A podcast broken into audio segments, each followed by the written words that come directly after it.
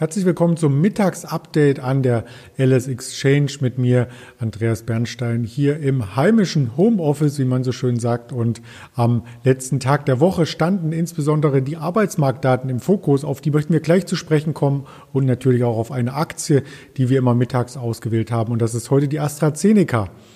Ja, der Markt hat es geschafft, sich wieder zu stabilisieren. Größtenteils am Vormittag stand er im Minus unter Wasser sozusagen und nun sehe ich aktuell und wir können uns das alle gemeinsam anschauen hier auf der Seite ls-x.de im Plus und auch wieder über der 14.000 Punkte Marke und das ist etwas, was sehr, sehr viele Anleger freut, denn in der ganzen Woche haben wir über dieser Marke entsprechend geschlossen und konnten damit den Aufwärtstrend aus dem Februar so ein Stück weit, naja, ich will nicht sagen fortsetzen, aber zumindest das Niveau halten. Wir schauen uns den DAX einmal intraday an, was sich hier getan hat und da sieht man, dass er größtenteils des Tages unter der 14.000 notierte und dann erst 14.31 Uhr angesprungen ist und über die 14.000 notierte und das ist hier im Hochpunkt auch das Xetra Gap Close, also quasi zu gestern die Handelslücke, die wir von 17.30 Uhr bis heute Morgen um neun hatten. Also die hat der DAX geschlossen. Für alle Trader immer ein sehr, sehr spannendes Signal. Was war denn der Hintergrund für diese starke Bewegung? Ich habe es schon angedeutet. Die US-Arbeitsmarktdaten, die offizielle Arbeitsmarktstatistik kam raus. Der ein oder andere wird sich fragen, Arbeitsmarktdaten, Daten zum Arbeitsmarkt, gab es die nicht gestern und vorgestern? Naja, so ein bisschen. Also am Mittwoch wurden die ADP-Daten, also vom privaten Jobvermittler, hier kommuniziert und das war schon mal so ein Stück weit negatives Signal, da weniger Stellen geschaffen wurden als prognostiziert. Prognostiziert waren im vergangenen Monat 100 77.000, es waren nur 117.000. Und gestern kamen die Erstanträge auf Arbeitslosenunterstützung. Auch das ist eine Kennzahl, die dann ähm, öfters kommt, und zwar wöchentlich, immer Donnerstag, 14.30 Uhr. Und da waren die Erstanträge ein Stück drüber über den Erwartungen. Deswegen schaute man gespannt heute auf den Arbeitsmarkt in den USA. Also die offizielle Statistik mit der Arbeitslosenquote, die lag geringer etwas bei 6,2 Prozent. Und es wurden deutlich mehr Stellen außerhalb der Landwirtschaft geschaffen, als die Analyse Analysten vorher erwartet hatten. Also die Erwartungen lagen um die 182.000 und geschaffen wurden 379.000 neue Jobs. Das ist mehr als doppelt so viel im vergangenen Monat und es kam hinzu, dass die Zahlen aus dem Januar nach oben revidiert wurden.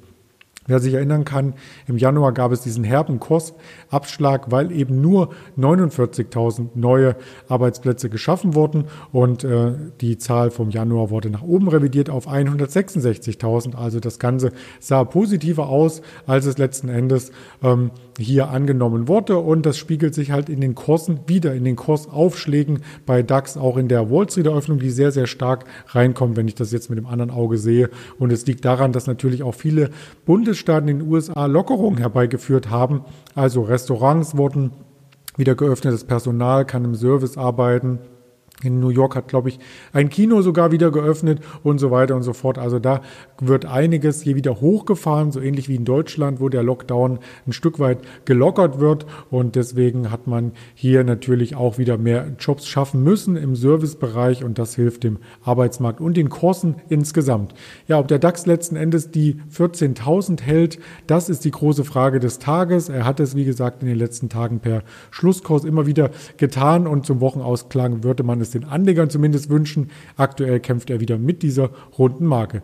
Wir möchten noch über ein anderes Unternehmen hier sprechen. Heute in der Mittagsschalte über AstraZeneca. Jetzt habe ich mich hier fast vertippt. AstraZeneca heißt ja das Unternehmen zusammengeschrieben. Und es ist einer der Impfhersteller, die für den europäischen Markt schon zugelassen sind. Ja, nun gibt es hier ein Plus zu sehen, das täuscht aber darüber hinweg, dass die Aktie insgesamt in den letzten Wochen eher unter Druck geriet. Dieser Spike, dieses neue Jahreshoch war in etwa die Phase, als es hieß, ja, wir haben ein Medikament, wir können die Zulassung beantragen und seitdem geht es ein Stück weit abwärts, was vielleicht schwer zu erläutern ist oder schwer zu verstehen. Und der Hintergrund ist, dass eben die Wirksamkeit hier nicht komplett geklärt ist. Also es wird im Moment experimentiert, wie lange muss die Zeit vergehen zwischen der ersten und der zweiten Spritze bei diesem Medikament, um die optimale Wirkung zu erreichen? Können ältere Menschen geimpft werden, ja oder nein? Also da gibt es mehrere ähm, Diskussionen und die aktuelle Diskussion bezieht sich darauf, ob dieser Impfstoff auch exportiert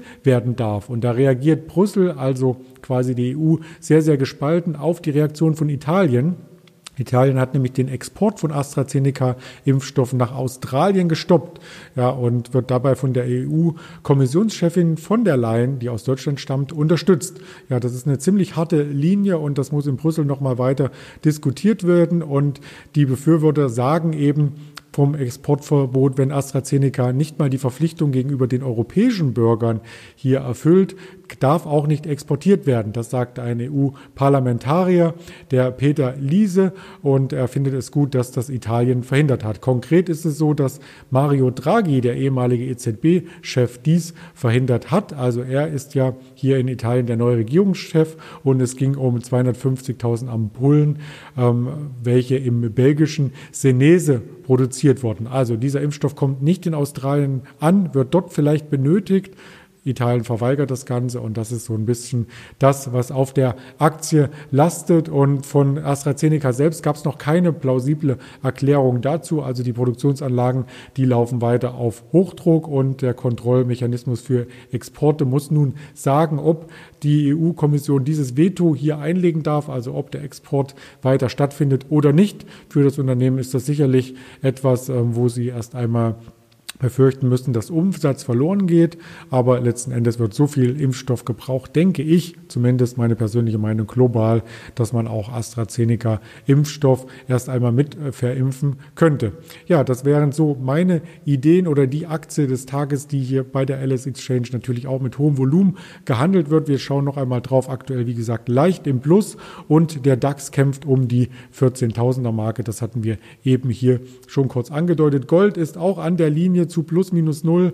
Ähm, Silber war ganz kurz davor, in den Plusbereich zu tendieren, jetzt wieder im Minus. Brent Oil zieht weiter seine Reaktion auf der Oberseite und äh, der Euro leidet immer noch unter den Worten von Jerome Powell, der ja gestern ähm, für den Dollar und so ein Stück weit auch für den amerikanischen Notenbankweg, der eingeschlagen wurde, plädiert hat in seiner Rede gestern Abend. Da bleibt es auch spannend, wie die Anleihen weiter reagieren, aber das werden wir zu einem späteren Zeitpunkt nochmal erörtern und zwar im Wochenendvideo Video mit dem Kai. Da darf ich Sie schon einmal drauf einstimmen. Das wird heute Abend aufgezeichnet und morgen früh ausgestrahlt. Also bleiben Sie diesem Kanal hier treu bei der LS Exchange und bleiben Sie vor allem gesund. Ihr Andreas Bernstein von Traders Media zusammen mit der LS Exchange.